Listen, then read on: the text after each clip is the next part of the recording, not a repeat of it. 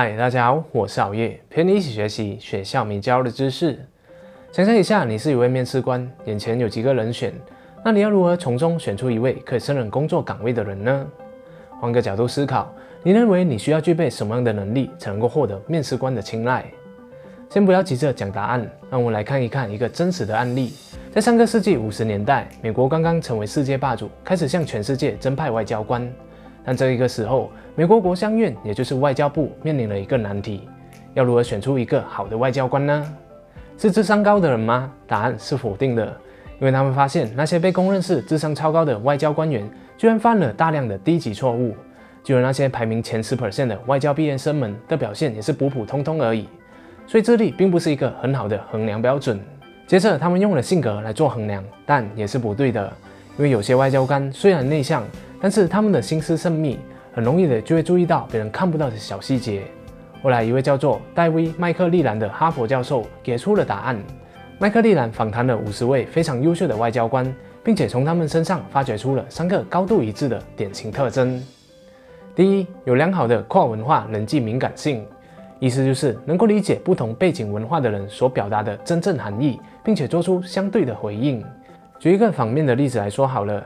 有位老外到中国公司去参观，参观到一半的时候，负责人就对他说：“对不起，我要去方便一下。”这时候老外就不明白这句话是什么意思了，于是负责人就解释道：“是去厕所的意思。”参观结束之后，负责人就热情地对他说：“下一次你方便的时候，我们也一起去吃个饭吧。”老外就一脸懵逼地说道：“我在方便的时候是不吃饭的。”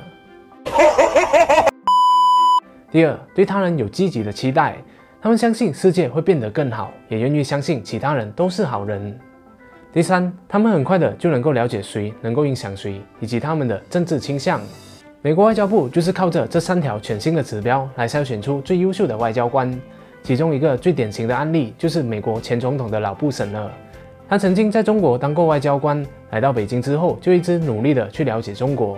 他和他的夫人芭芭拉一起骑着自行车，在北京的大大小小胡同里面穿行。从日常生活里面一点一滴的去了解中国，用自己的眼睛去观察这个国家的机会。他的举动真是符合了麦克利兰的指标。后来老布什去世之后，甚至被中国外交部的耿爽称之为中国人民的老朋友，为两国友好的关系做出了积极的贡献。回到来主题，既然智商和性格并不适合用来衡量求职者的标准，那什么是更有效的衡量指标呢？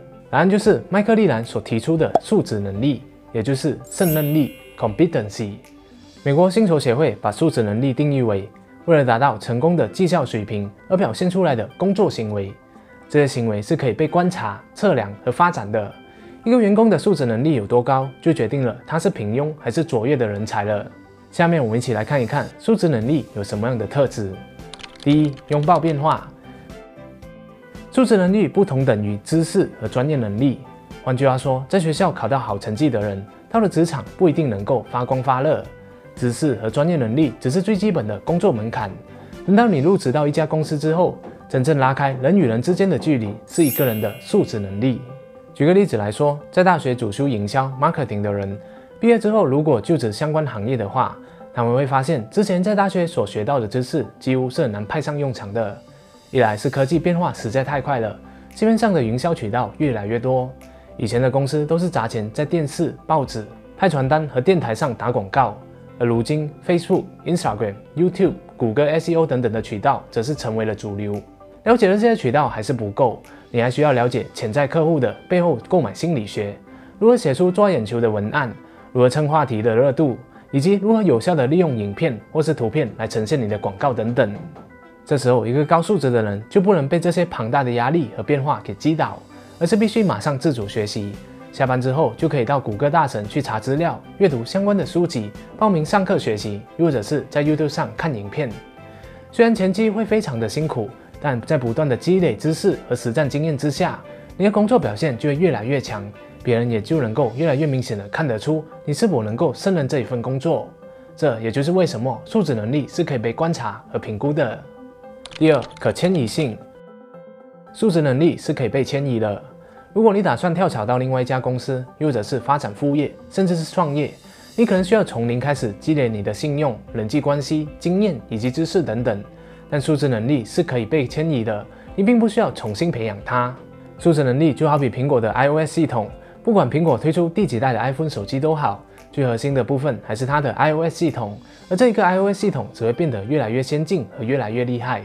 另外，就以我的偶像埃隆·马斯克来说好了，他同时掌管几家性质不同的公司，像是电动汽车 Tesla、太空探索公司 SpaceX、太阳能公司 SolarCity 等等。尽管如此，他还是透过高素质的能力经营好每一家公司。大家都知道，SpaceX 是制造火箭的，没有火箭的知识基础的他，就向朋友借来了几本专业的书籍，用了几个月的时间把这些知识给消化掉。然后他透过了拆解的方式发现。占据最大的制造成本是火箭本身，而不是发射燃料。然后马斯克就只要从这一个方面下手，就可以制造出更加实惠的火箭了。他也运用了同样的思路，在 Tesla 上成功降低了电池组件的成本问题。所以我们可以得出一个结论：数值能力是可以被迁移的。平时我们在工作上所培养的自主学习、表达能力、销售技巧等等的，都是可以被迁移到别一家公司，甚至是用在创业上，帮助自己迅速走上正轨，站稳脚步。第三，可塑造性。相信大家都有做过一些性格测试，来看看自己适合什么样的工作内容。麦克利兰就说，类似这样的测试对于我们的帮助其实并不大。就拿我来当例子好了，我的测试结果告诉我说，我的性格内向，适合做会计、市场分析师、银行文职的工作类型。那如果真的照着去做的话，今天你也不会看到好业的频道了。所以麦克利兰主张说，我们不应该用性格来决定一个人适合做什么样的职业。就好像是做销售或是讲师的，并不一定都是要外向的人才可以做。事实证明，有很多内向的人也能够在这一个领域做得非常的好。更何况，我们的性格会随着年龄和经历而有所改变。万一我们二十多岁测试的结果是内向的，到了二十五岁的结果却变成了外向，那是不是就代表马上就要转换跑道呢？肯定是不是嘛？与其用性格来判断我们适合做什么，更实际的做法是主动的培养你所需要的能力。这其实也符合了我一直以来都倡导的成长型思维，意思就是我们的能力和智力并不是固定的，只要肯下功夫，就能不断的提升自己。而我们刚好也生活在资讯充足的时代，只要有心的话，就不怕找不到适合的管道来去拥有自己想要的能力。这边我也邀请大家加入我们的成长思维行动营，用十四天来培养你的成长思维，提高素质能力，突破自我限制，蜕变成为一个高效积极的自己。无论是在财富、工作还是在生活上，有效的为你的人生带来实质上的转变，马上就点击下方链接加入吧！我们在课堂里面见。好了，今天有关于数值能力的分享就讲到这里了。我们来回顾一下，根据戴维·麦克利兰的说法，决定你职场成功最关键的因素是你的数值能力 （competency），而它有以下三个特点，分别是：第一，拥抱变化，了解并跟上趋势，不断的迭代自己对世界的认知。第二，可迁移性，无论你是想要转换跑道，又或者是发展副业，数字能力是无需重新培养，反而还可以越练越强。第三，可塑造性，透过自学或是上课的方法，你可以培养出新的能力来从事你向往的职业。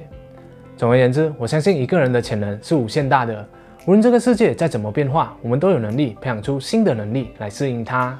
唯一能够限制我们的，就只有我们自己。但同样的，也只有我们自己才能够自我突破。谢谢大家观赏，希望今天的影片对你有所启发。如果你喜欢好业的影片的话，就请订阅好业的频道、点赞和分享，启发更多的人。那如果不小心点到小铃铛的话，就更好了，这样好业就可以争取在每逢周三晚上七点半的时候躺在你面前的机会了。我们下一集再见。